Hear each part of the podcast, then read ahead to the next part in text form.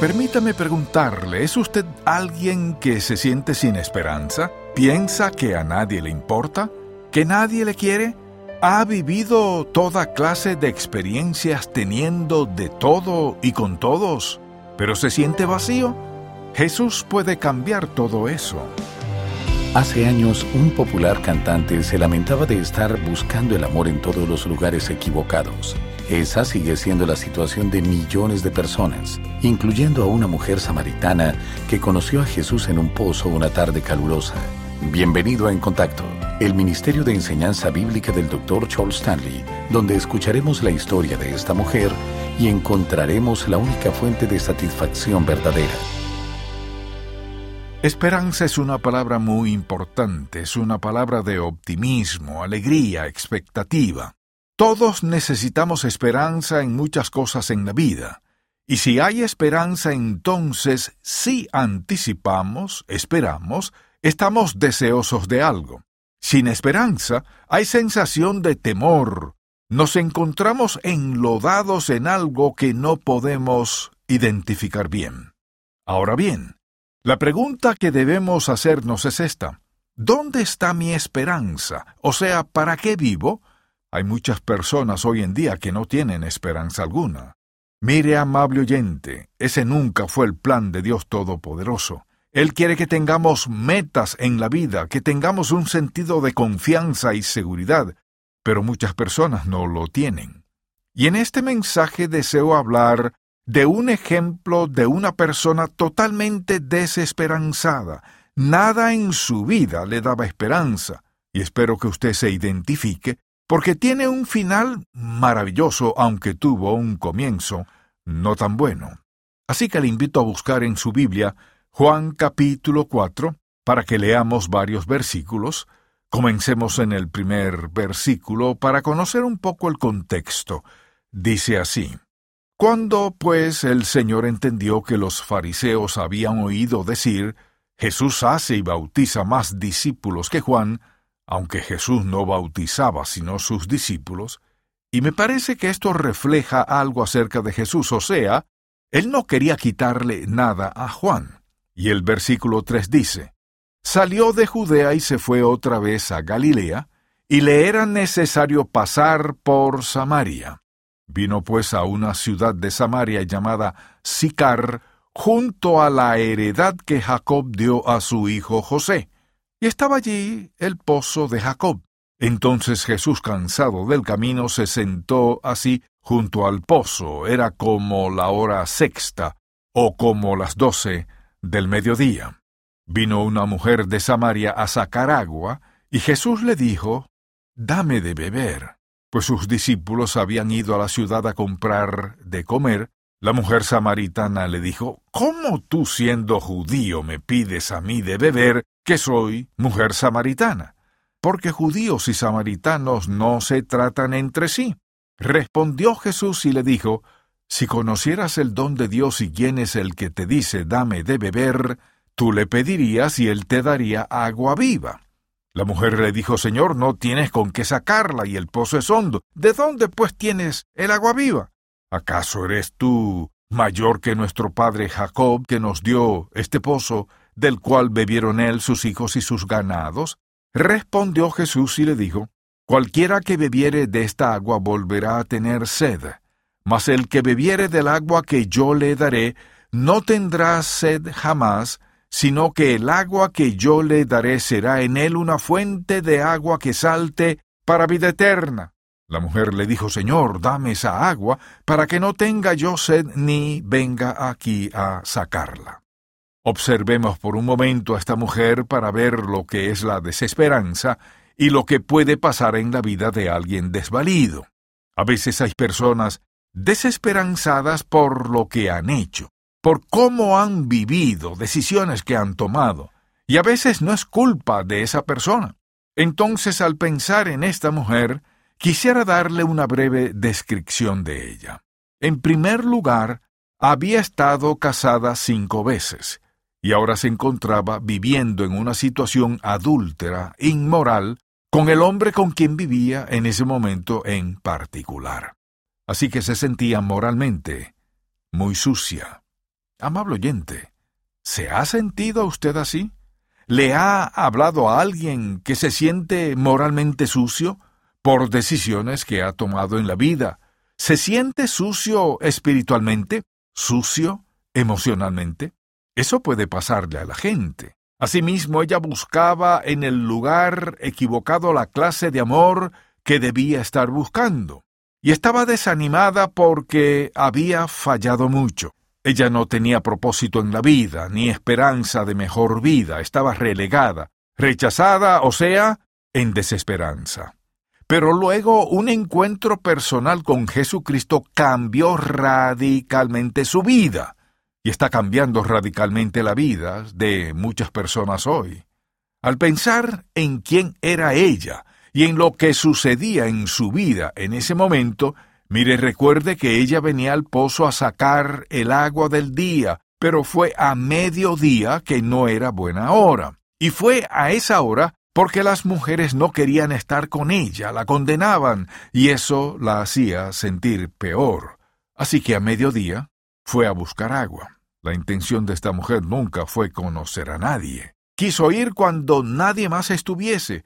Estaba cansada de ser rechazada y especialmente por otro hombre. Pero ahí estaba Jesús. Y hubo algo en él que captó la atención de esta mujer. Primero, él no buscó conflicto alguno. Solo estaba allí sentado.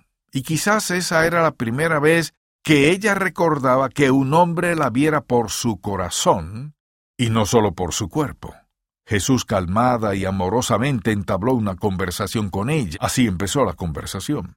Dame de beber y te daré de beber agua viva. Entonces Jesús comenzó a hablar con ella y comenzaron a charlar, y Jesús le explica la diferencia entre el agua de ese pozo y el agua viva de la cual él hablaba. Así que ella entusiasmada se la pide. Y cuando él se la describe, le dice, y leemos el versículo 15 de Juan 4, la mujer le dijo, Señor, vea cómo se dirigió a él. Señor, dame esa agua para que no tenga yo sed ni venga aquí a sacarla. Y luego en el versículo 16 le dice, y Jesús le dijo, eso interrumpió un poco la conversación, porque todo marchaba bien y él hablaba del agua viva cuando de repente él dijo, llama a tu marido Oh, no, arruinó la conversación feamente. Llama a tu marido. Y ella le dijo la verdad, ¿no tengo marido? Él contestó, bien dices, pero cinco has tenido, y con el que vives ahora no es tu marido. Pero vea cómo lo dijo.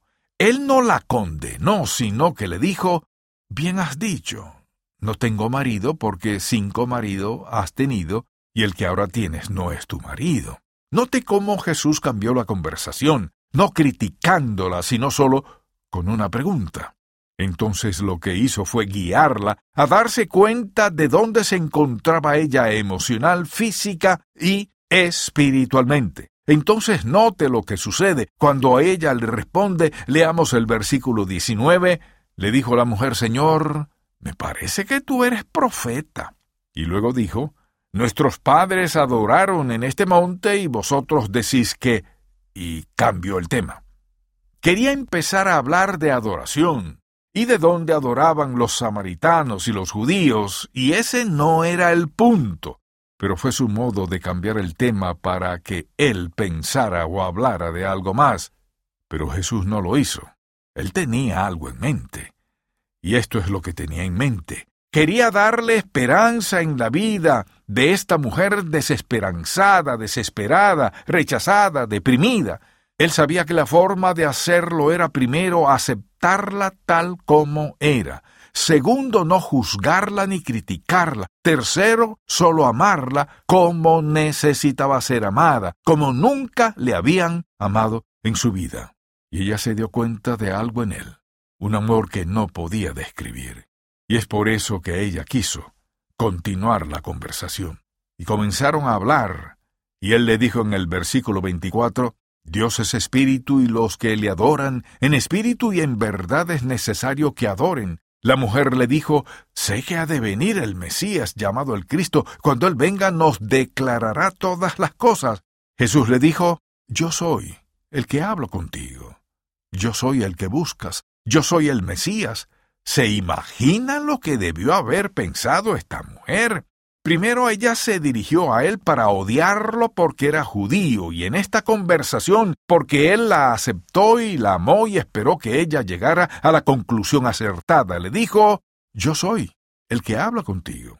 Ahí es cuando llegan los discípulos, regresan y les sorprende que él esté hablando con esta mujer, pues ningún rabí, como dijimos, estaría hablando con una mujer, en especial alguien como ella. En el proceso dice la Biblia que de pronto ella dejó su cántaro y fue a la ciudad. Mire, la Biblia es tan perfecta en las palabras que usa el autor porque es interesante que aquí diga que lo dejó. A ella ya no le interesaba su cántaro. Él había hecho algo en su vida repentinamente como ella nunca había sentido, ya que ¿por qué habría ella de aceptarlo tan rápidamente? Lo aceptó tan rápido porque cuando él se le acercó, no la condenó. Un judío lo hubiese hecho, pero él no la criticó. Vio algo en ella que hizo que ella viera algo en él. Por alguna extraña razón, ella se sintió aceptada por él. Por alguna extraña razón, ella vio algo en él que nunca había visto antes en un hombre. De repente sintió amor por primera vez de un hombre. Y al llegar sus discípulos, ella dejó su cántaro y salió corriendo. ¿Y a dónde fue? Fue al lugar donde no esperaríamos que fuese. Fue a la misma gente que la despreció, rechazó, criticó, evadió y excluyó de sus vidas. Note lo que dice la Biblia en el versículo 39. Y muchos de los samaritanos de aquella ciudad creyeron en él por la palabra de la mujer que daba testimonio diciendo, me dijo todo lo que he hecho. Entonces vinieron los samaritanos a él y le rogaron que se quedase con ellos, y se quedó allí dos días. Y creyeron muchos más por la palabra de él, y decían a la mujer, ya no creemos solamente por tu dicho, porque nosotros mismos hemos oído y sabemos que verdaderamente este es el Salvador del mundo, el Cristo. Esta mujer se convirtió en la evangelista de la ciudad, o sea, fue del peldaño más bajo al más alto. Ella fue quien les anunció al Mesías. Fue la primera que supo de él. Así que al pensar en lo que ya hemos dicho, uno se pregunta, bueno, si la hubiesen rechazado como dice que lo hicieron, ¿cómo fue tan bien recibida? Le diré por qué. Porque había visto a esta mujer llena de desesperanza, angustia y desánimo, decaída en espíritu, pero cuando ella regresó a la ciudad, ellos no vieron eso. Ella estaba emocionada y llena de vida, y entró como una reina, no como una persona que había sido rechazada. ¿Por qué? Porque Dios cambió su vida por completo. Jesús la salvó cuando ella declaró que Él era el Mesías. Lo aceptó como el Mesías y escuche bien, ella no fue a casa, ella hizo lo que debía hacer. Su vida fue tan revolucionada que lo primero que quiso hacer fue ir a decirles a todos en el pueblo. O sea, todas esas mujeres que chismeaban de ella, los hombres que la habían usado, todos los que habían abusado de ella de algún modo, ¿qué hizo ella? Quería que conocieran a este Mesías, que había cambiado su vida para siempre. Permítame preguntarle, ¿es usted alguien que se siente desesperanzado? ¿Piensa que a nadie le importa? ¿Que nadie se interesa por usted? Ha vivido toda clase de experiencias, ha tenido de todo y ha estado con toda clase de gente, pero de algún modo falta algo en su vida. Bueno, lo mismo que falta en su vida le faltaba en la de esta mujer. Mire, amable oyente, hasta que esté dispuesto a recibir a Jesucristo como su Salvador personal, escuche bien, seguirá bebiendo de los mismos pozos de sexo, alcohol, droga, dinero, y así sucesivamente podemos mencionar cosas que la gente hace. Pero el problema es este. Todo eso es como el agua salada. Cuando usted tiene sed, no quiere beber agua salada. ¿Por qué? Porque le da más sed. Y por eso la gente cae en cosas como las que mencionamos. Y muchas otras más piensan, si tengo mucho de esto, estaré bien. No hay suficiente dinero ni sexo. No tendrá suficiente reconocimiento de nadie ni de ninguna cosa que tome en lugar de aquello para lo cual Dios le creó, y es para ser uno de sus hijos e hijas. Al leer este pasaje me doy cuenta de lo que pasó, que Jesús aceptó a esta mujer tal como era, y note que él no le hizo ninguna exigencia, solo le dijo, si quieres saciar tu sed y estar satisfecha, si quieres ser la clase de mujer que tu corazón desea, confía en mí como el Mesías. Y ella lo hizo. Su vida fue transformada, y Dios la usó de la forma más maravillosa. ¿Y sabe qué? Jesús quiere usarnos de igual modo hoy.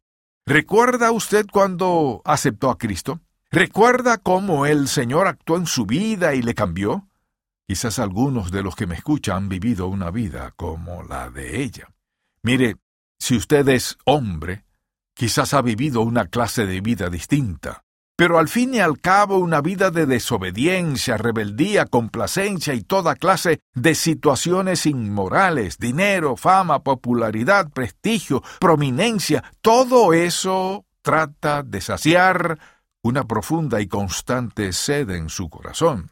Pero nada en verdad ha marcado la diferencia, nada le ha saciado, y usted sigue adelante pensando que de algún modo un día de estos se sentirá lleno, se sentirá satisfecho, pero no se saciará. Porque escuche bien, amable oyente, Dios le creó para él, le creó para él y envió a Jesucristo al mundo para pagar toda su deuda de pecado, para que pueda convertirse en quien Dios quiere que sea y así él pueda encargarse de todos sus pecados. Dios puede darle plenitud personal puede darle el sentir que usted es alguien. Él puede darle la sensación de futuro. Dios puede darle un sentido de satisfacción, confianza y seguridad. Solo Cristo puede hacer eso. Todo lo que esta mujer deseaba lo halló en la persona de Cristo.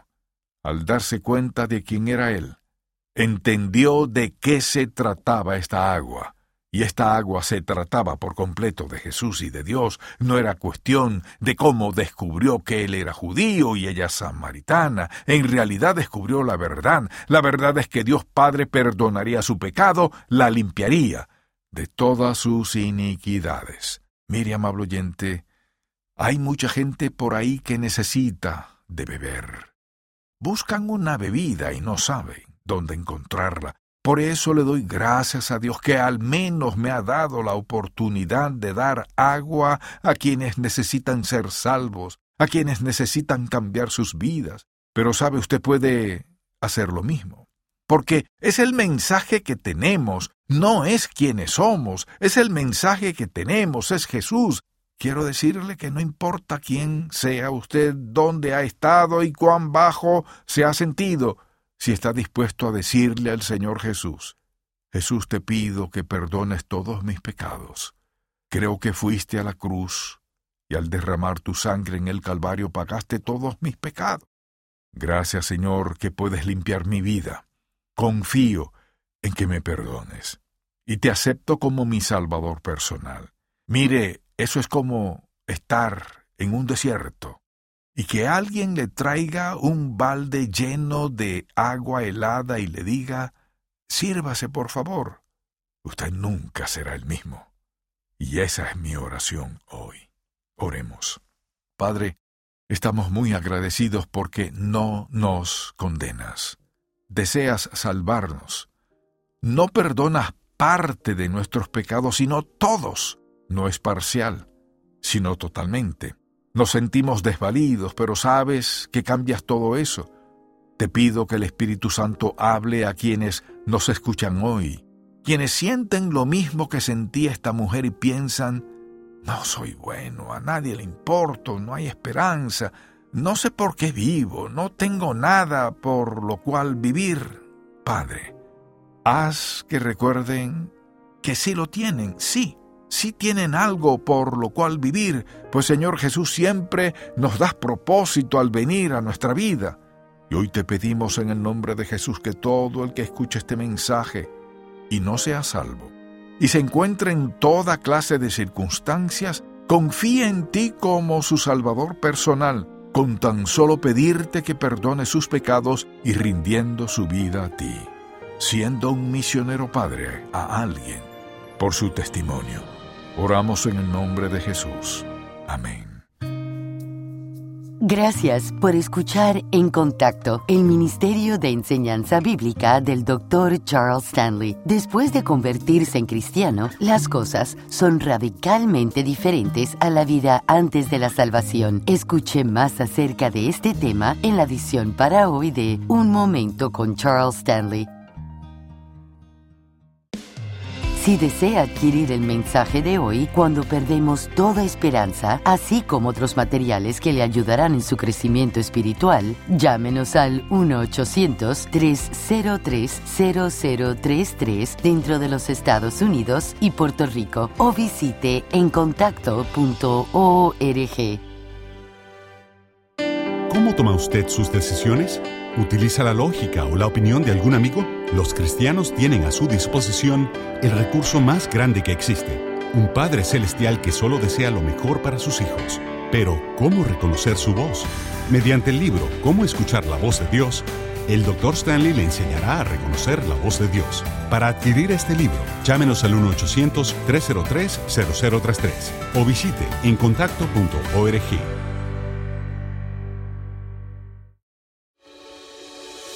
Del corazón del pastor es una carta de enseñanza bíblica con una audiencia de más de un millón de personas. Este recurso mensual del Dr. Charles Stanley es gratuito mediante una suscripción impresa o electrónica. Este mensaje le ayudará a fortalecer su andar con Cristo. Para recibir la carta mensual del corazón del pastor, llame al 1-800-303-0033 o visite en contacto.org diagonal DCP. Una vez que se convierte en cristiano, su forma de relacionarse con Dios cambia radicalmente. A continuación, la visión para hoy de Un Momento con Charles Stanley. Tenemos una nueva posición como hijos de Dios, o sea, tenemos el impresionante privilegio de venir a Él en oración, hablar con Él y escucharlo. Dios derrama de su espíritu en nuestras vidas y contesta nuestras oraciones y provee para nuestras necesidades. También nos llena con su espíritu y nos da el poder para hacer su obra aquí en la tierra. Todos los hijos de Dios tenemos esa posición. Pero la pregunta es, ¿qué hacemos con esa posición? ¿Ejercemos nuestros derechos? ¿Somos hijos e hijas de Dios, nuevas criaturas en Cristo Jesús? Él dice que somos nuevas criaturas en Él. Las cosas viejas han pasado, he aquí todo es hecho nuevo. ¿Y qué significa eso? Tenemos una nueva posición en Cristo Jesús. Ahora, con esa nueva posición tengo una nueva autoridad. Con esa nueva autoridad tenemos un nuevo privilegio y con ese nuevo privilegio tenemos el deber de influir en la vida de otra persona porque ahora tenemos Cristo que vive en nuestro interior. Entonces, ¿Qué ha provisto para nosotros? En su paciencia Dios ha esperado. En su perdón Él nos ha perdonado nuestro pecado. Y en nuestra nueva posición tenemos una relación con Dios de la que nunca seremos separados. Si el mensaje de hoy ha impactado su vida, visite encontacto.org y aprenda más de las enseñanzas del Dr. Stanley. Mañana el Dr. Stanley nos enseña cómo caminar con Dios en tiempos difíciles. Espero que pueda sintonizarnos para más de En Contacto, el Ministerio de Enseñanza Bíblica del Dr. Charles Stanley. Este programa es una presentación de Ministerios en Contacto, Atlanta, Georgia, y permanece en esta estación gracias a sus oraciones y donativos.